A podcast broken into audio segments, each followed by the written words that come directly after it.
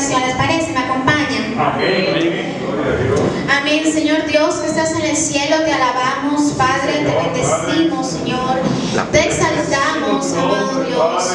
Te doy gracias, Padre, porque me das la bendición de estar hoy aquí en tu templo, Señor. Te doy gracias, Padre, porque tú has elegido, Señor, que yo tenga hoy la palabra para esta iglesia, Padre. En el nombre de Jesús yo te pido, mi amado Dios, que seas tú, Señor, tocando los corazones y las ventas de esta iglesia, Sí. Padre. Que este mensaje, Señor, seas tú hablando, Señor. Cancela a Andrea Beltrán, cancela, sé tú, Jesucristo, hablando a esta iglesia. Que sea palabra viva, Señor. Que sea palabra, Señor, de bendición para todos mis hermanos. Te lo pido, Señor, en el nombre del Padre, del Hijo y del Espíritu Santo. Amén.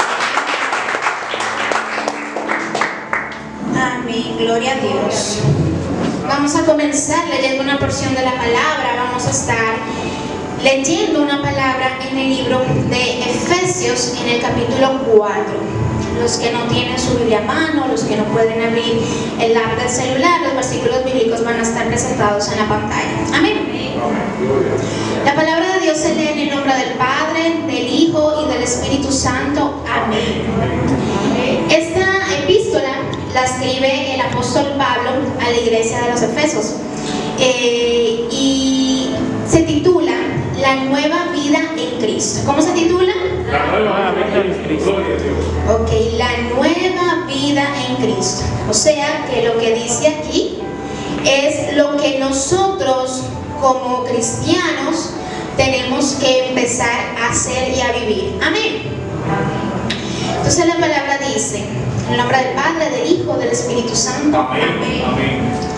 Esto pues digo y requiero en el Señor, que ya no andéis como los otros gentiles que andan en la vanidad de su mente, teniendo el entendimiento entenebrecido, ajenos de la vida de Dios por la ignorancia que en ellos hay, por la dureza de su corazón, los cuales después que, los cuales después que perdieron toda sensibilidad se entregaron a la lascivia para, para comer, para cometer con avidez toda clase de impureza.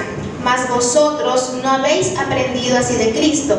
Si en verdad le habéis oído y habéis sido por él enseñados conforme a la verdad que está en Jesús. En cuanto a la pasada manera de vivir, despojaos del viejo hombre que está viciado conforme a los deseos engañosos y renovaos en el espíritu de vuestra mente y vestíos del nuevo hombre creado según Dios en la justicia y santidad de la verdad. Amén. Amén. Amén. Amén, iglesia. Entonces, si vemos aquí, el apóstol Pablo nos está diciendo que ahora, en la nueva vida en Cristo, no debemos andar en la vanidad de nuestra mente. Amén. Amén. Amén. ¿Y qué se refiere la palabra cuando nos habla de la vanidad de nuestra mente? La vanidad de nuestra mente se refiere a cuando ponemos nuestros deseos, nos habla de mi yo, mi deseo, lo que yo quiero, eh, mis anhelos, mis deseos, mis metas, mi éxito, mi progreso. Cuando tú colocas todo eso por encima de Dios, ¿verdad? Dice que nosotros no debemos andar en la vanidad, que nuestra mente y nuestro caminar no debe ser enfocado en las cosas que te van a satisfacer en este mundo temporal, que nosotros no debemos vivir pensando solamente en lo de ahora, sino que también tenemos que pensar en lo eterno. Amén. Amén. Entonces la palabra continúa diciendo, dice que no debemos andar en la vanidad de nuestra mente, porque eso hace que tengamos el entendimiento entenebrecido, o sea, que lo tengamos en tinieblas. Amén, ¿van conmigo? Amén. Va. Dice que no podemos seguir en la nueva vida en Cristo andando en la vanidad de nuestra mente porque eso hace que tengamos el entendimiento en tinieblas, ajenos a la verdad de Dios, Porque cuando andamos en la vanidad de nuestra mente, formamos en nosotros dureza del corazón. Porque formamos dureza del corazón porque nosotros solamente estamos maquinando y pensando en las cosas en las cosas terrenales. Solamente estamos pensando en nuestro trabajo, en nuestra casa, en el carro, en la política, en la pandemia, en todo eso, pero nos olvidamos de las cosas que realmente que realmente tienen valor. Entonces dice la palabra que cuando nosotros estamos ya en tinieblas porque estamos saturados de vanidad, de cosas vanas, dice que nos volvemos sensibles, nos volvemos insensibles. La palabra dice, dice acá, perdiendo toda sensibilidad. ¿A qué sensibilidad nos está hablando? No es de que te tocan y que ya tú no sientes. Te vuelves sensible, insensible al Espíritu Santo te vuelves insensible a una oración, te vuelves insensible a una adoración, te vuelves insensible a una palabra de Dios. Cuando tú ya tienes el entendimiento entenebrecido, lleno, lleno, lleno de cosas vanas, ya tú no puedes, no puedes eh, tu, tu, cuerpo está tan contaminado que ya tú no sientes la presencia de Dios. Ya tú no escuchas la voz de Dios. Ya, tú ya no lo sientes. Puede haber mejor prédica, la mejor adoración, el mejor ministerio de alabanza, pero tú no sientes nada. Ya tú te vuelves insensible al Espíritu, te vuelves insensible a la presencia de Dios, llevándonos a cometer toda clase de impurezas. Amén. Entonces, la palabra nos dice que nos despojemos. ¿Qué significa la palabra despojarse? Dice que soltemos, que renunciemos al viejo hombre que está viciado. ¿Conocen el término viciado? Viciado, corrompido, dañado, que no sirve, que, que, está mal. Dice que el viejo hombre está viciado. O sea que antes de venir a la nueva vida en Cristo, el apóstol Pablo le dice, ustedes vienen tan contaminados, con esa mente tan llena de tinieblas, vienen con tanta maldad, con, haciendo tantas impurezas y están viciados, viciados, viciados. Por eso es necesario que te despojes, que te despojes, que sueltes, que renuncies a ese viejo hombre que está viciado conforme a los deseos engañosos. ¿Y quién puso en ti esos deseos engañosos cuando estabas eh, en, la, antigua vida antes de conocer a Cristo? El enemigo. ¿Por qué? Porque la palabra nos dice en el libro de Juan, en el capítulo 8, 44, dice que Satanás es el padre de la mentira. Amén. Amén. Entonces el padre de la mentira, ¿qué es lo que hace? Que antes de conocer a Cristo nos satura de todo tipo de contaminación para que nosotros no podamos conocer la verdad de Dios. Nos contamina tanto para que no seamos sensibles a la palabra de Dios. Nos contamina tanto para que nuestro espíritu no se mueva ante la presencia de Dios. Amén. Amén. Den un aplauso al Señor.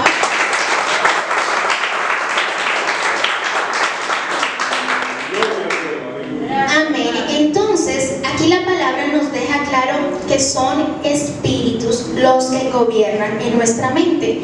Tenemos el Espíritu de Dios que nos habla de la luz y la verdad y tenemos el Espíritu de las tinieblas. Pregúntese usted sentadito ahí qué, qué espíritu es el que está predominando en su cabecita. Ahí vaya reflexionando que, quién está ahí en mi cabeza, quién es el, qué espíritu es el, el que me habla y el que me domina cuál es el espíritu que, me empuja a hacer las cosas que yo hago, por quién yo estoy siendo dominado. Entonces, nuestro querido apóstol Pablo después nos habla en el libro de Romanos sobre los deberes cristianos. Entonces, primero vimos la nueva vida en Cristo, eso es lo que ustedes tienen que hacer. Dejen su manera de, de pensar, despójense de todos esos pensamientos, ya que están en el camino, su deber como cristiano, lo dice así en la palabra en el libro de Romanos, capítulo 12, 1, 2, que dice, así que hermanos, os ruego por las misericordias de Dios que presentéis vuestros cuerpos en sacrificio vivo, santo, agradable a Dios, que es vuestro culto racional. Amén. No os conforméis a este siglo, sino transformaos por medio de la renovación de vuestro entendimiento, para que comprobéis cuál sea la buena voluntad de Dios, agradable y perfecta. Amén. Amén. Entonces aquí el apóstol nos está diciendo que nosotros tenemos que presentar nuestro cuerpo como un sacrificio vivo. Aquí no nos está diciendo que tenemos que hacer lo que hacían en el Antiguo Testamento, que entregaban un animal, un cordero para un sacrificio, nada de eso. Que nuestro cuerpo, nuestro, nosotros tenemos que ser un sacrificio vivo. Aquí se refiere nuevamente a renunciar a esa vanidad, a esas cosas vanas. Renunciar a todo lo que te envuelve y que te mueve, que predomina por encima de la voluntad de Dios. Amén. Tú puedes, obviamente, querer eh, trabajar, progresar, tener una casa, un carro, tener títulos, ok, todo eso está perfecto, pero nunca por encima de Dios.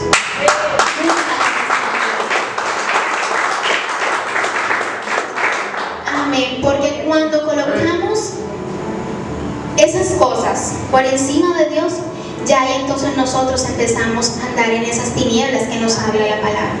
Y cuando el Señor nos dice, miren, es importante que ustedes sean un sacrificio vivo. Y es tan profundo, un sacrificio, sacrifíquese. ¿Por qué nos cuesta tanto? Por ejemplo, para ir al trabajo, un, eh, un jefe te pide un informe. Oye, yo sé que cualquiera de nosotros nos espera a las 2 de la mañana haciendo el informe y lo hacemos, Sí. ¿o no? Sí. Yo estoy segura que sí, yo lo hago. Mi jefe me pide un informe a la hora que sea y yo me fajo. Me fajo que quede bien. ¿Por qué para Dios no hacemos lo mismo? ¿Por qué no sacrificamos para el mundo y no te sacrificas para Dios?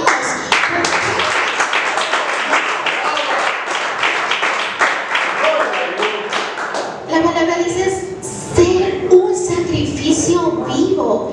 Si, por ejemplo, en mi, caso, voy a hablar por mí. Si yo me fajo, eh, en mi soy una persona que soy, los que me conocen, soy muy perfeccionista y soy muy detallista y me gusta todo, muy, soy muy intensa porque soy intensa con las cosas. Soy intensa como mamá, como esposa, como todo, porque me gusta que todo ande así. Entonces, eh, ese- esa- eso que yo le doy al mundo, lo que no me va a dar la salvación y que me va a dar la vida eterna, entonces, ¿qué sacrificio más grande yo tengo que entregarle a Dios? O sea, ¿qué sacrificio más grande? Si yo para todo lo demás le doy el 100, ¿por qué a Dios le doy el 5? ¿Por qué a Dios le doy el 3? ¿Por qué a Dios le doy el 1? Gloria. ¿Por qué? Aquí la palabra del apóstol Pablo nos dice un sacrificio vivo, santo, agradable a Dios, Amén. que este es vuestro culto racional. El culto racional no es que usted venga el domingo aquí a sentarse dos horas en la silla. El culto racional es que su vida diaria sea un sacrificio vivo, santo y agradable a Dios. Dele gloria al Señor.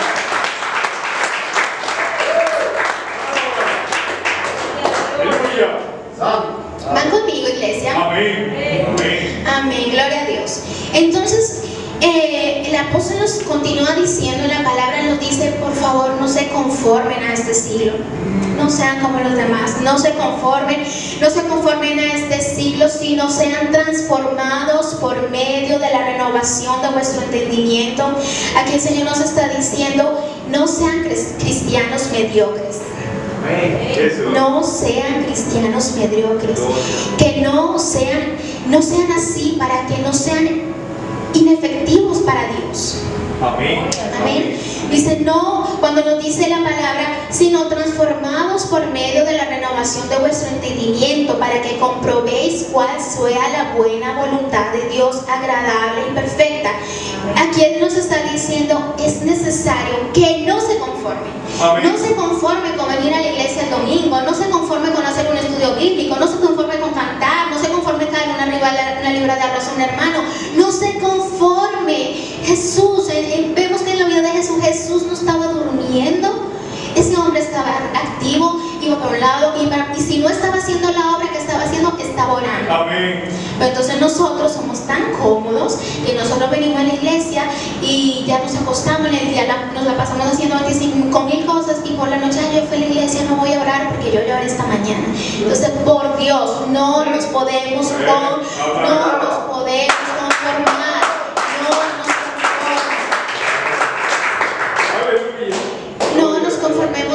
siglo, porque vivimos en un siglo donde hay tantas distracciones, ah. tantas, tú abres Instagram y tú solamente quieres ver disque un post y ahí te quedas, mm. dale para arriba, y eso hay de todo ahí. Que tú, tú, no te das cuenta la cantidad de tiempo que tú pierdes en eso. Entonces, si tú miras la cantidad de tiempo que tú eh, gastas en Instagram, en Facebook, en qué sé yo, en YouTube, en el televisor, en Netflix, ¿por qué tú no lo dedicas para orar? Porque tú no dices, espérate, yo voy a, en vez de gastar este tiempo en cosas vanas, en estas vanidades que el Señor me dice que tengo que entregar como un sacrificio vivo, déjame llamar a mi vecina, a mi amiga y preguntarle, mira, tú estás bien, yo quiero orar por ti, quiero orar por tu familia. Yo no sé cómo está tu economía en esta pandemia, pero yo siento orar por ti. Vamos a orar por ti, vamos a orar por mi familia, vamos hacer cosas productivas. La palabra nos dice que no se conformen a hacer la rutina diaria normal que hace todo el mundo, no lo hagan. Dice que nosotros necesitamos ser renovados, neces- necesitamos como nuestro deber como cristianos, lo dice la palabra, deber cristiano, es que renovemos nuestro entendimiento. Si usted no renueva su forma de pensar, déjeme decirle que usted está mal. Usted no va a poder ser efectivo para Dios si usted no se renueva. Si usted viene con toda esa carga del mundo y usted cree que porque se sienta en una iglesia, que porque se para aquí y dice gloria a Dios, que porque en la calle hace algo, no es suficiente. Está todo eso perfecto, pero no es suficiente. Nosotros necesitamos renovarnos y nos tenemos que renovar es desde aquí. Amén. Es en la mente, es en la cabeza.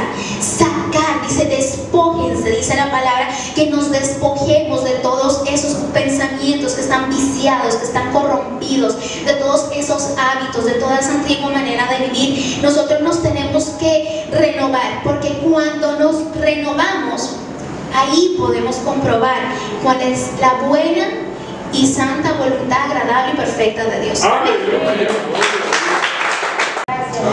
Entonces nosotros debemos eh, no nos podemos resistir a, a hacer las cosas bien. Nosotros tenemos que esforzarnos para hacer las cosas bien, forzarnos.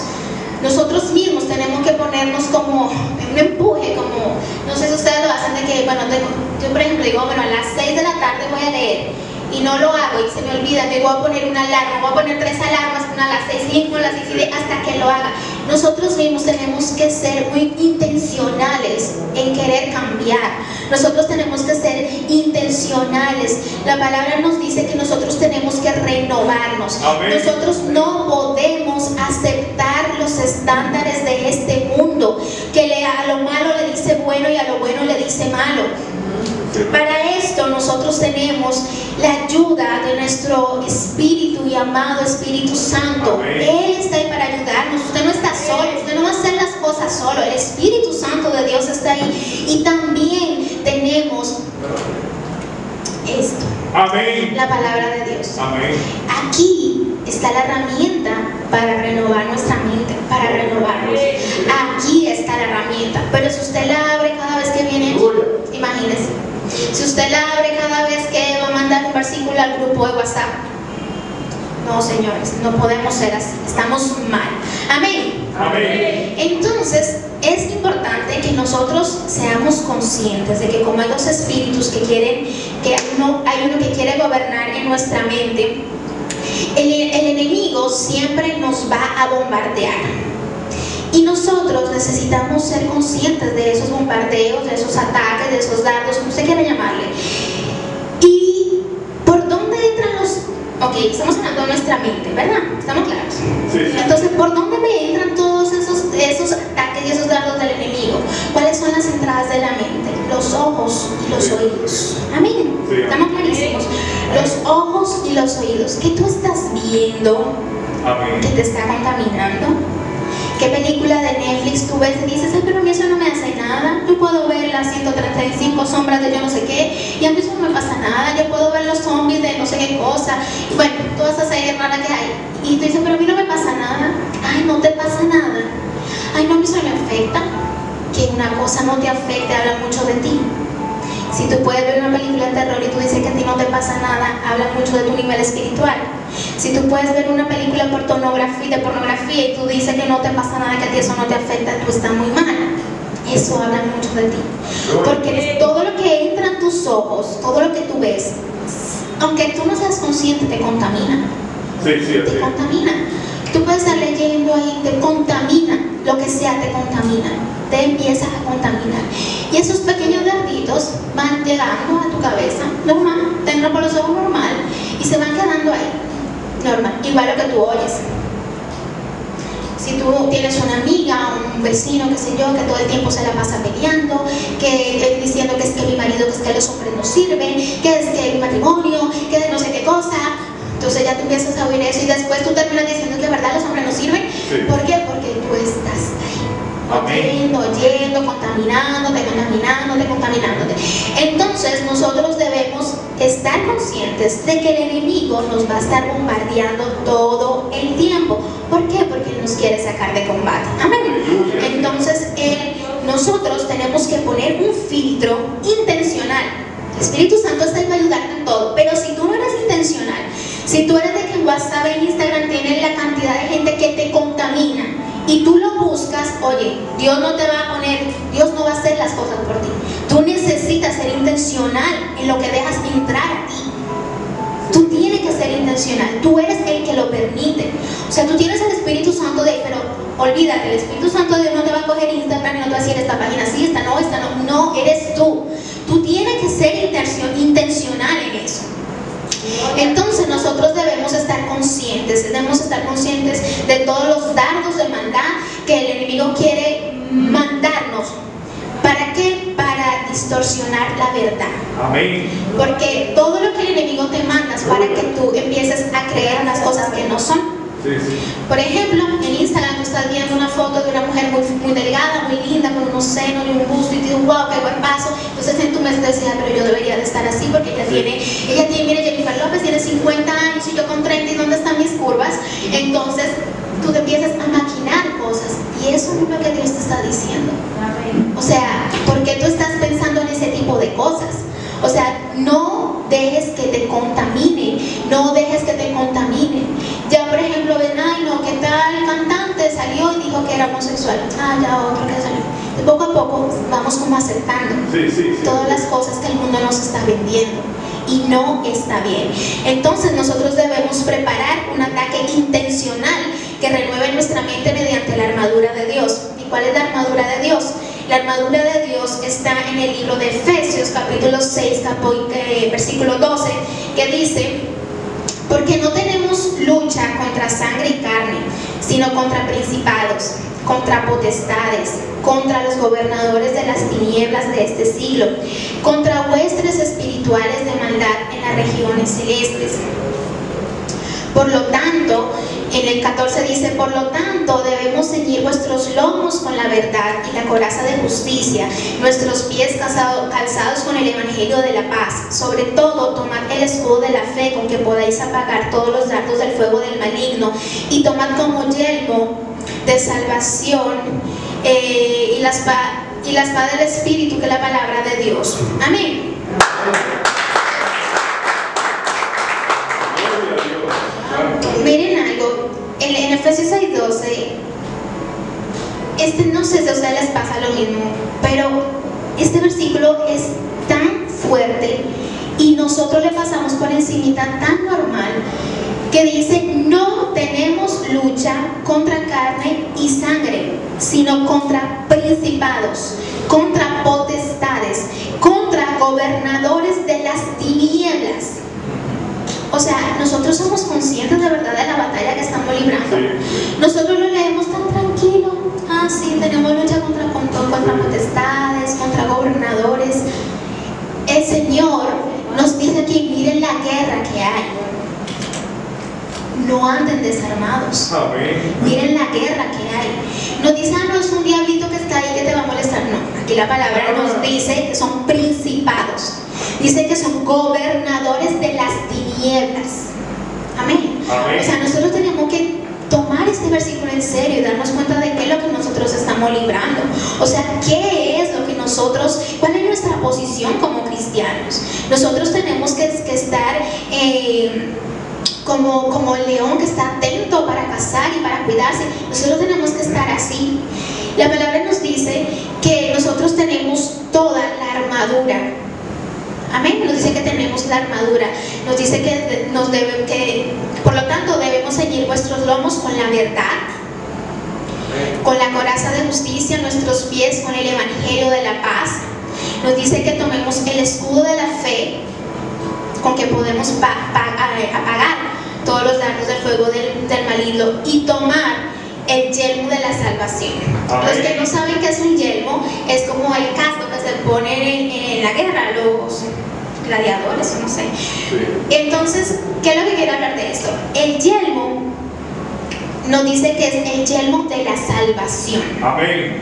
Amén. ¿Por qué el yelmo de la salvación? Porque cuando tú te, conoces, te colocas este artefacto, ya en tu mente, ya en ti debe estar registrado que ya tú eres salvo, que ya alguien pagó ese precio Amén. que ya tú eres salvo.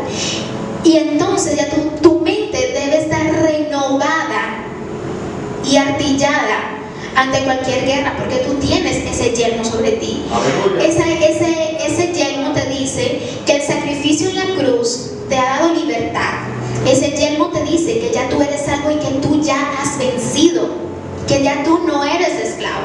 Amén. Amén. Que, te- que ya no eres esclavo. Y la espada del Espíritu, que es la palabra de Dios, nos dice, tú tienes la espada para pelear. La tienes para pelear, pero úsala. No la uses de vez en cuando, usa la espada, úsala para pelear. Dice el escudo de la fe. ¿Cuál es el escudo de la fe? Que cada vez que el enemigo quiere decirte una mentira, porque el enemigo solo nos dice mentiras, tú Amén. digas, eso no es así. Yo no voy a temer y no temeré lo que me pueda hacer el hombre porque Dios está conmigo a donde quiera que vayas.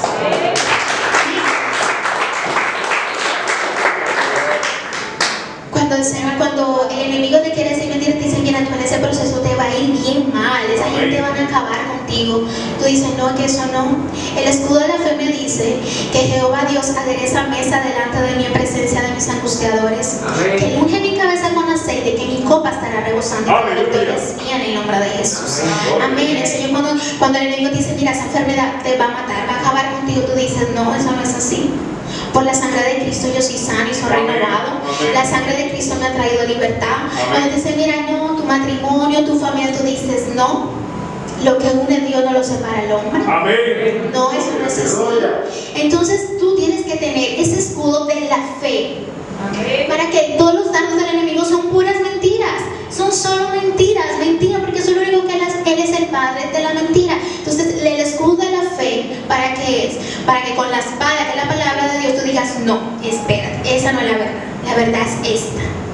Esta es la verdad. Y con el yelmo que tengo en mi cabeza, yo digo, yo ya soy salvo, yo estoy en victoria. Oye, acábate, enemigo, porque yo soy salvo. ¿Quién le da gloria a Dios?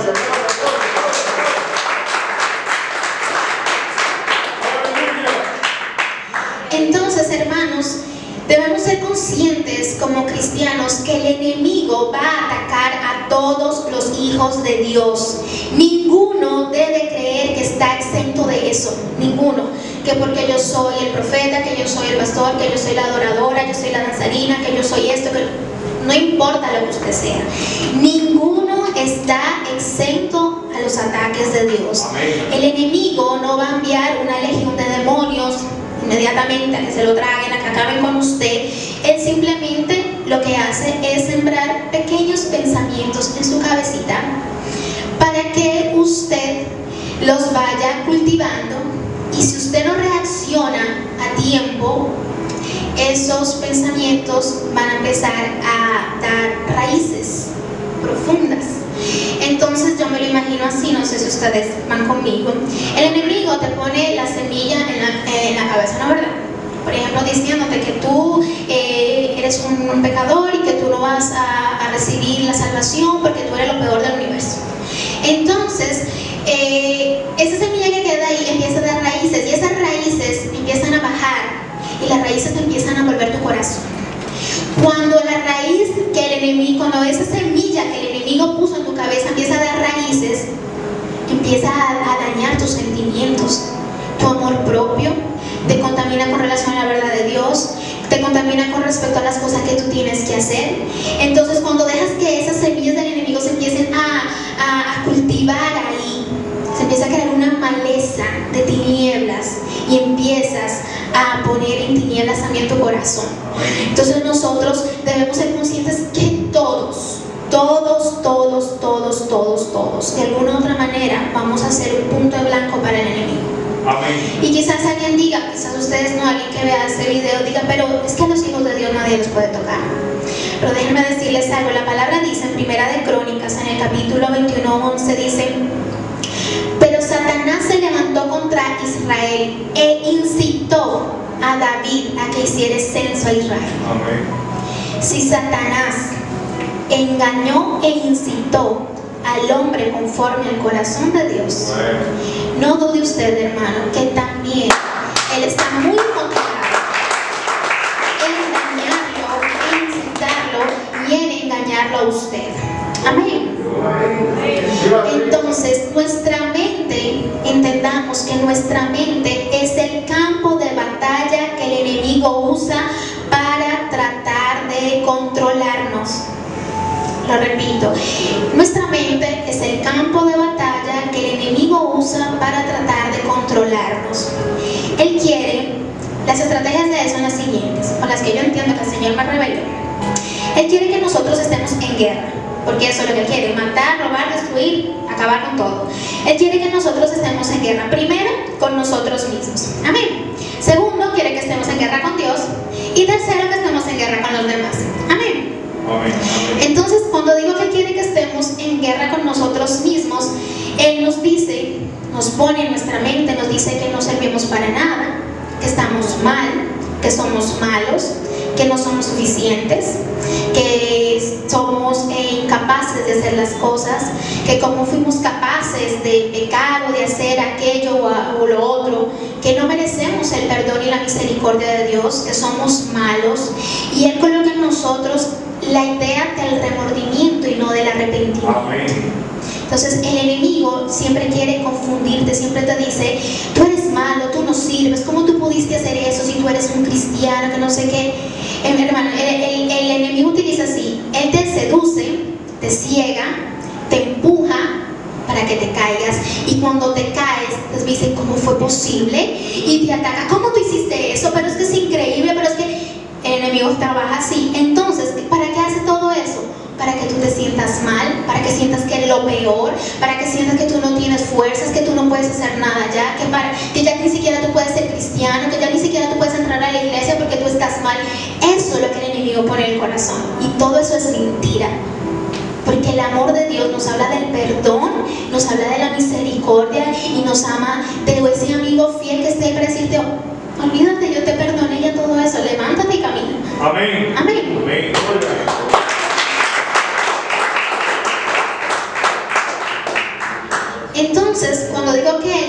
Nosotros estemos, estemos en guerra con Dios y con Jesucristo, Él dice, es cuando Él nos dice, o cuando Él trata de que nosotros no conozcamos y no andemos en la verdad. Cuando nosotros manipulamos la palabra de Dios a nuestra conveniencia. Cuando nosotros la utilizamos para decir, eh, mira que esto puede ser así, pero esto como que no, no. El enemigo quiere eso. Que tú trastornes toda la verdad para que quede inefectiva, para que tú no la vivas como es. Entonces el enemigo quiere que tú no conozcas la verdad, él quiere que tú no reconozcas que eres pecador y que, y que entiendas de que Dios es bueno, pero como que no es tan bueno porque me hace pasar esto, me hace pasar lo otro, mira la pandemia, mira no sé qué, te hace ver como que Dios es malo. Entonces, Él no quiere que conozcamos y andemos en la verdad, no quiere que renunciemos de corazón a nuestra pasada de manera de vivir, no quiere que reconozcamos el sacrificio de Jesús en la cruz. Y Él quiere mantenernos cautivos y que todo el tiempo nosotros nos estemos quejando delante de la presencia de Dios y que nunca seamos agradecidos. Y eso es lo que el enemigo pone en nuestra cabeza. Nosotros no que nos quejemos por todo. Que por esto, que por la, la lluvia, que por la pandemia, que por... Dios sabe lo que hace. No digas nada, dale gloria a Dios. Dios sabe lo que hace. Por ejemplo, dice, la gente dice, ay, no es que yo vivo un proceso tan fuerte. Por algo estás pasando un proceso fuerte. La gente pasa procesos por dos cosas. Primero, pasa un proceso por consecuencia de una desobediencia, como fue el pueblo de Israel. Y también pasan procesos porque necesita ser calificados para una misión grande que tiene de parte de. Dios. Amén. Así como pasó como con José. José tuvo que estar en la cárcel, tuvo que pasar muchas cosas, pero era porque tenía un propósito grande en Dios. Amén. Entonces, si tú estás pasando un proceso y si tú te revisas y tú dices, yo, yo estoy andando en santidad, yo estoy andando bien, yo no estoy haciendo nada, entonces dale gloria a Dios porque el Señor te está calificando para que lleves a cabo una obra y un propósito especial en Él. Y si estás pasando un proceso como consecuencia de una desobediencia, dale gloria a Dios porque eso quiere decir que tú le importas a Dios y que Él necesita quebrantarte y levantarte y sacar de ti lo mejor de lo mejor. Entonces, por donde lo mires, bueno, entonces, Amén. porque el enemigo quiere ponernos en contra de la voluntad de Dios. Entonces, tenemos que ser sabios y atentos a eso. Amén. Amén. Gloria a Dios. Un aplauso al Señor. Amén, gloria a Dios. Entonces, el enemigo también quiere que nosotros estemos en guerra con los demás. Él quiere que te la pases todo el tiempo juzgando, criticando, que vivas en contienda, en enemistades, que todo lo que te digan las otras personas lo tomes siempre a mal, que te vuelvas una persona que no se te puede decir nada porque todo te hace sentir mal, que no seas una persona tolerante. De- entonces el enemigo quiere que tú eh, andes en enemistades y sobre todo que no perdones. Para él eso es. El que no perdona, ya el enemigo dice, que viene lo. Cuando tú no perdonas, el enemigo dice, aquí ya lo hice. Hay una palabra que me gusta mucho en el libro de Efesios, en el capítulo 4, en el, versículo 26 y 27, que dice, airaos, pero no pequéis. No se ponga el sol sobre vuestro enojo, ni deis lugar al diablo. Aquí el Señor te dice airaos. Te está diciendo, moléstate. Tienes todo el derecho de molestarte. Tienes todo el derecho de enojarte con esa persona que te hizo daño. Tienes todo el derecho de llorar, de sentirte mal y de todo. Pero no peques. Todo ese sentimiento, llora, enójate, pero ya, suelta, suelta. No dejes que esa semillita se cultive dentro de ti. Porque cuando ese dolor tú lo empiezas, lo metes ahí, dejas que se cultiva en tu cabeza, entonces ya tú le estás dando la raíz al resentimiento, al odio, a la falta de perdón. Entonces no puedes, no podemos dejar que eso se quede en nosotros. Te hicieron algo, te molestaste, te dolió, enójate. Dice la palabra, airaos. Jesús se molestó. Le decía fariseos hipócritas, se molestaba. Dios, eh, Dios con el pueblo de Israel decía, pero este pueblo de dura cerviz, está bien que nos enojemos, está bien, pero no te pases de la Amén. que no se vaya quedando esa semillita noche y día, dice la palabra, pero no peque y no se ponga el sol sobre nuestro no, que no pasen los días, noche y día, estoy con eso, Amén. suelta, Amén. renuncia, se dice, "Mm, mm, no señor, ya Amén. perdono y suelto a esa persona, porque porque cuando tú sueltas, ya, Sí. que no, que no, que es que eso es lo que lo hizo, olvídate, el juicio lo hace Dios, tiene que soltar, Ninguno de nosotros es juez. Bueno, aquí terrenalmente me imagino que sí, pero, pero nosotros no somos jueces de nadie, de absolutamente nadie, de nadie. Entonces nosotros no podemos dejar, moléstate, llora, estrésate, lo que sea, pero suelta. Amén. Que no se pasen los días con eso ahí, porque ahí sí, hermano mío, vas a estar pecando. Amén. Amén. Un aplauso al Señor.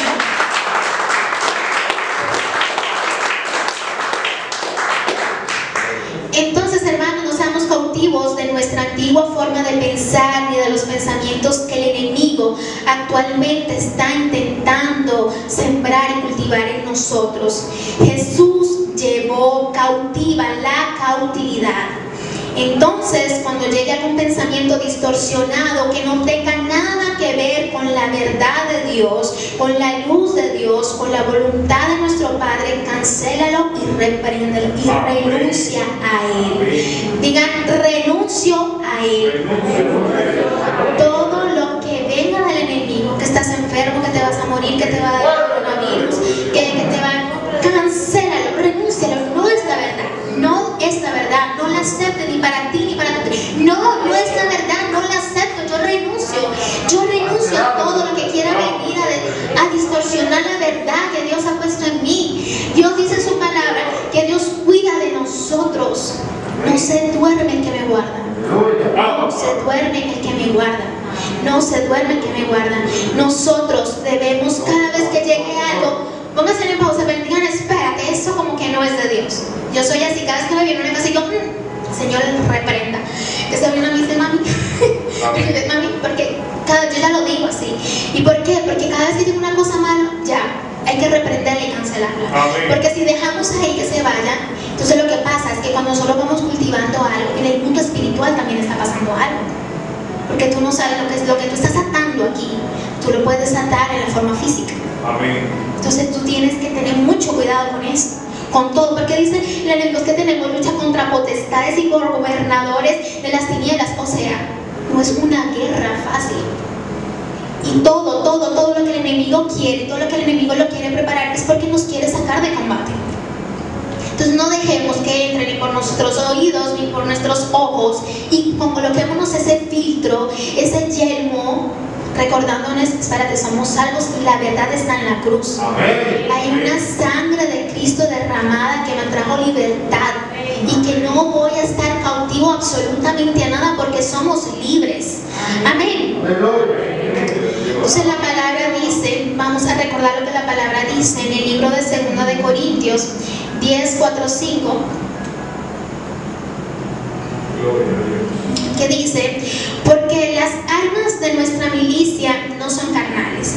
No quiere decir que usted ahorita se va a comprar un escudo y que va a comprar una, una espada, nada de eso. Porque las armas de nuestra milicia no son carnales, sino poderosas en Dios para destrucción de fortalezas. Tenemos la armadura perfecta para vencer entonces.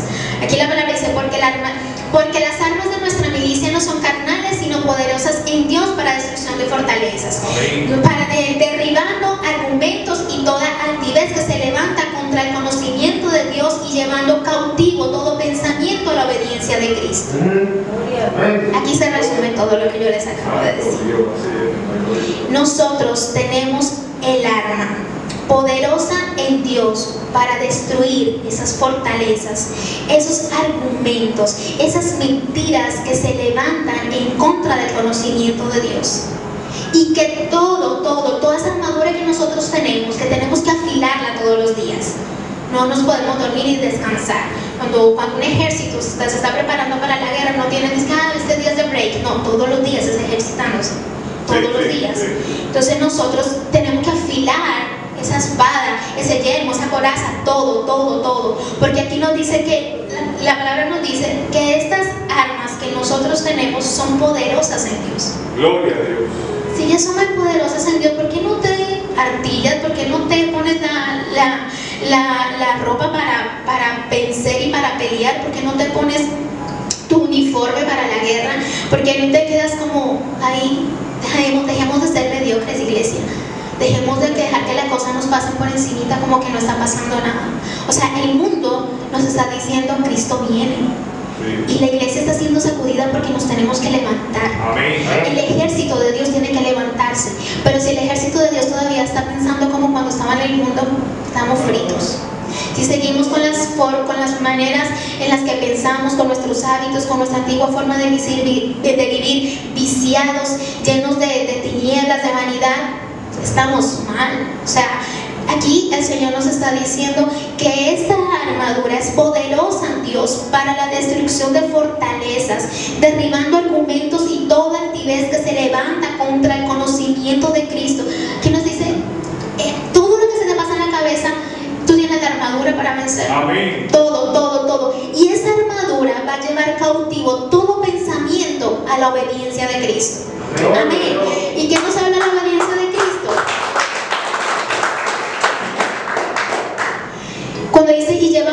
todo pensamiento a la obediencia de Cristo, la obediencia de Cristo me habla de libertad. La obediencia de Cristo me habla de poder. La obediencia de Cristo me habla de santidad, me habla de sanidad y me habla de amor. Yo voy a depositar todo pensamiento y lo voy a poner cautivo a la obediencia de Cristo. Porque en esa obediencia de Cristo encuentro libertad, poder, sanidad, santidad y amor. Porque en su obra, en todo lo que Jesucristo hizo y en esa obediencia de Él, hallándose en forma de hombre, se humilló a sí mismo, haciéndose obediente hasta la muerte y muerte de cruz. Amén. Todo está en la cruz. Amén. La cruz significa tanto y nosotros a veces no le damos tanto valor. Y el Señor lo único que nos dice es, ustedes tienen todas las herramientas porque no pelean. Ustedes son mis hijos, yo los he llamado para que me sirvan, para que hagan mi voluntad, para que hagan su obra, para que lleven fruto. Y ustedes y nosotros no hacemos nada. O sea, no, nosotros no podemos seguir viviendo en ese letargo, en esa mediocridad, en ese conformismo. Ay, es que Dios sabe. Esa palabra le encanta a los cristianos. Ay, es que Dios sabe. Ay, es que Dios sabe. Sí, Dios sabe. Dios lo sabe. Y como Dios sabe, prepárese cuando Dios pase factura. Porque es que nosotros nos, nos, miren, los cristianos, muchos cristianos, nos basamos en lo que es Dios, en la esencia de Dios, como un Dios de amor y de misericordia y de infinito poder todopoderoso. Y eso está perfecto. Y Dios lo es. Pero entendamos que hasta que Cristo no venga, estamos librando una guerra. No podemos dormirnos. Entendamos que mientras que Jesucristo no venga por nosotros, nosotros ahorita no estamos en el paraíso. No estamos en el paraíso. Y tenemos un enemigo artillado. Que no, él, él no se va a poner, es que no, él no duerme. Él está artillado, buscando a quien. Y entonces, si usted, hermano mío, se la pasa dándole el 100% al mundo y el 5% a Dios, estamos mal. Si usted para hacer las cosas de Dios, para todo es Dios sabe, Dios sabe, Dios sabe. No se hable de. Mire, por favor, iglesia, no abusemos de la gracia. No abusemos de ese amor y esa misericordia, de que, como un dicho que dicen en Colombia, el que peca y ora empata. Mentira. No, no, eso no es así. El que peca, yo peco, yo oro y ya estoy bien. Mentira, no es así, no es así. Usted tiene que, avívese, por favor. ¿Cómo que no? Ah, que yo le falto a Dios en esto, yo ahorita oro y entonces ya yo hago una obra. No, no sea ¿Qué es esto? Entonces nosotros con Dios no podemos ser así. Dios está demandando de nosotros el 100. Dice, sea un sacrificio vivo. O sea, un sacrificio. O sea, entiendan la dimensión de la palabra. No sé si la entienden como yo. Que a mí esa palabra me retumba. Dice, ser un sacrificio. Que yo veces digo, bueno, yo tengo que hacer el estudio bíblico, que tengo que venir de trabajo, tengo que sentarme porque me gusta estudiar la palabra para el estudio. Tengo que hacer esto, tengo... Y a veces me siento como tan abrumada y me viene esa palabra y yo, no, tengo que ser un sacrificio. Tengo que ser un sacrificio tengo que dar lo mejor. Y si el estudio bíblico queda mal, lo grabo las 20 veces que grabarlo hasta que yo me sienta que quedó bien. Amén. Esta imagen o lo que sea, ustedes la ven muy sencilla, pero yo soy tan intensa para hacer esas florecitas. Amén. Hay una cosa terrible, yo estaba estresada conmigo anoche. Gloria a Dios. Y esas flores como que no me quedan, que las pongo para arriba, para abajo. y- o sea, soy intensa. ¿Por qué? Porque para mí todo lo que le doy a Dios tiene que ser un sacrificio. Gloria a Dios. Así es, sí, así es. todo lo que le vamos a, a dar a Dios tiene que ser lo mejor. Y, y yo siempre, yo le doy gracias a Dios por eso, porque yo siempre le digo a Dios, Dios, mira, yo quiero ser, si no ser la mejor hija, ayúdame a ser una buena hija. Si no voy a ser la mejor esposa del mundo, ayúdame a ser la mejor amiga y la mejor esposa que, que, que sea para Joel. Que yo sea esa ayuda idónea que él necesita, esa amiga, que yo sea todo lo que él necesita. Ayúdame a ser la mejor mamá para Sabrina. Que Sabrina, Padre, que ella, que ella, que ella refleje lo que yo soy, lo que yo hago con ella, lo que yo él y nosotros hacemos. Y yo creo que lo estamos haciendo bien para la gloria y honra del Señor. Porque todo eso tú tienes que vivir con un sacrificio, entregar. Y aunque tengo y tenemos un millón de defectos y un millón de cosas por trabajar, porque yo lo reconozco, tengo muchos defectos, tengo muchas cosas que cambiar. Imagino que todos aquí. Pero nosotros tenemos que, que abrir los ojos y decir, espérate, ¿quién está en mi cabeza hablándome? ¿Quién es lo que me está moviendo a hacer las cosas? O sea, yo ya no puedo seguir, el mundo nos está diciendo, Jesús nos está diciendo, oye, hay una pandemia que está sacudiendo el mundo. Está sacudiendo el mundo. Y si hoy tú y yo tenemos aire en nuestros pulmones, es porque Jesús nos está diciendo, pero es que la historia no se ha acabado. Esto no se ha terminado porque se están durmiendo. ¿Qué pandemia, qué cuarentena, dormir? No, Señor. O sea, aprovechemos el tiempo. Si usted no puede salir de su casa, mande mensajes, ore, hable, llame, pero artíllese. No es que "Ay, estoy en pandemia, déjame dejar mi escudo en el closet, dejar la Biblia allí en la mesita porque estamos en cuarentena. No, No, señores. Todo lo contrario, es cuanto más tenemos que estar preparados. La palabra de Dios dice en el libro de Tito, de Tito capítulo 2, 11, 14, dice, porque la gracia de Dios se ha manifestado para salvación a todos los hombres, enseñándonos que renunciando a la impiedad y a los deseos del mundo, vivamos en este siglo sobria, justa y piadosamente, aguardando la esperanza bienaventurada y manifestación gloriosa de nuestro gran Dios y Jesucristo, quien se dio a sí mismo por nosotros para redimirnos de toda iniquidad y purificar para sí un pueblo propio, celoso de buenas obras. ¿Celosos de qué? Amén. Para terminar, quiero decirles este salmo ya, el Salmo 139, que es un salmo que tenemos que meditar todo el tiempo y que yo lo digo siempre en mi oración. Y el, Salmo 139, 23, 24, que dice, examíname, oh Dios, y conoce mi corazón. Pruébame y conoce mis pensamientos. Y ve si hay en mí camino de perversidad y guíame en el camino eterno. Amén.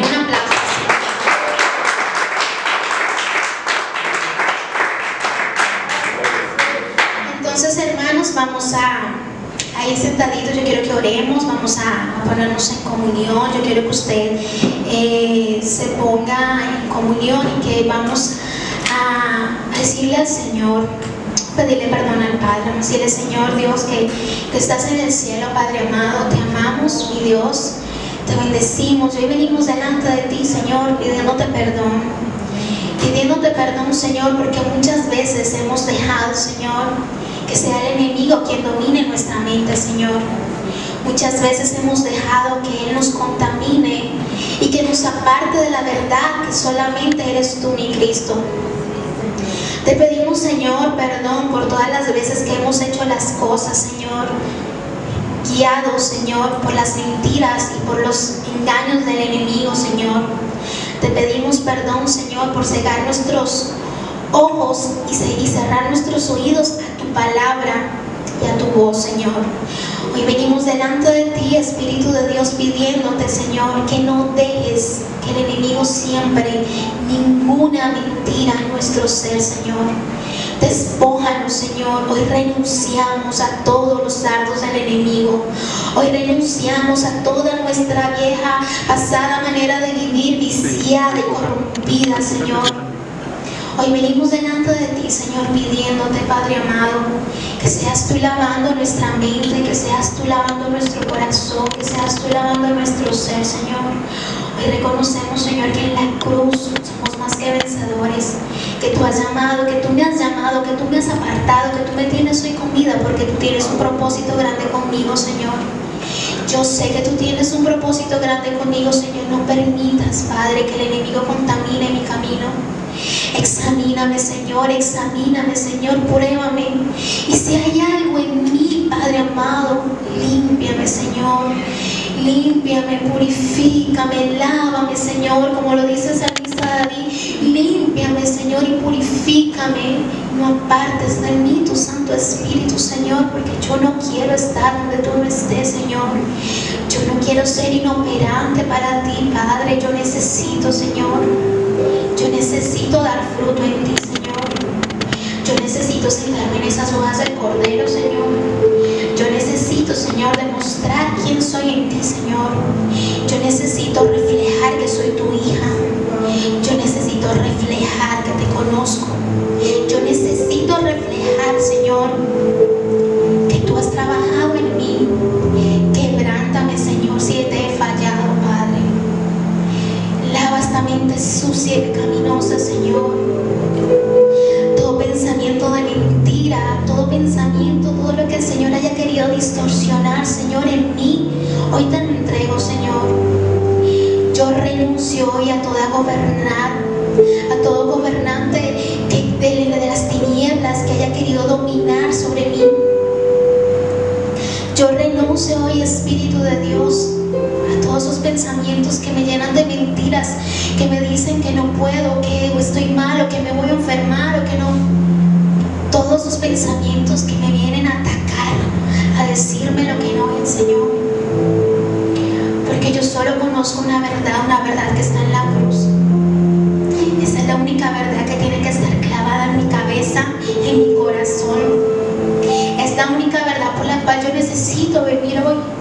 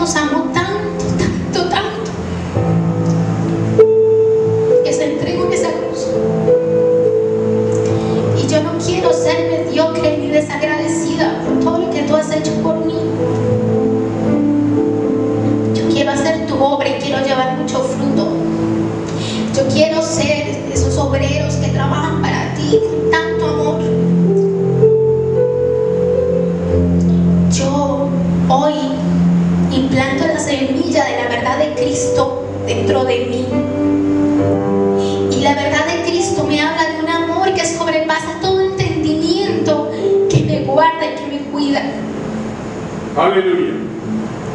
Esa semilla que está ahora dentro de mí, que es la verdad de Cristo, me habla de que soy libre. Hoy renuncio a mi pasado, a mi dolor. Hoy renuncio a todo lo que el enemigo haya querido hacer conmigo. Como dice el salmista, me sacudiste con violencia, pero Jehová me ayudó. Ha tratado de sacarnos de combate y ha tratado de acabarnos, hoy estamos aquí. Y esto habla mucho de lo que tenemos que hacer en esta vida. Hoy estamos aquí gracias al Padre. Hoy estamos aquí te damos gracias porque hoy muchos, Señor, se debaten entre la vida y la muerte, Señor. Te damos gracias, Señor, porque hoy estamos aquí mientras que muchos, Señor, están pasando entre el valle de la sombra y de muerte, Señor.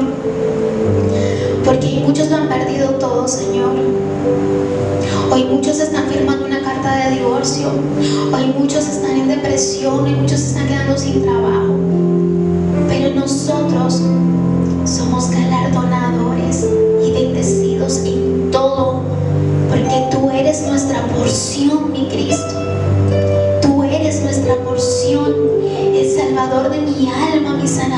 mi redentor, mi todo. Eres tú, Señor. Y hoy te damos a ti toda la gloria y toda la honra. Hoy te damos a ti, Señor, toda la gloria y toda la honra por todo lo que has hecho por nosotros, Señor.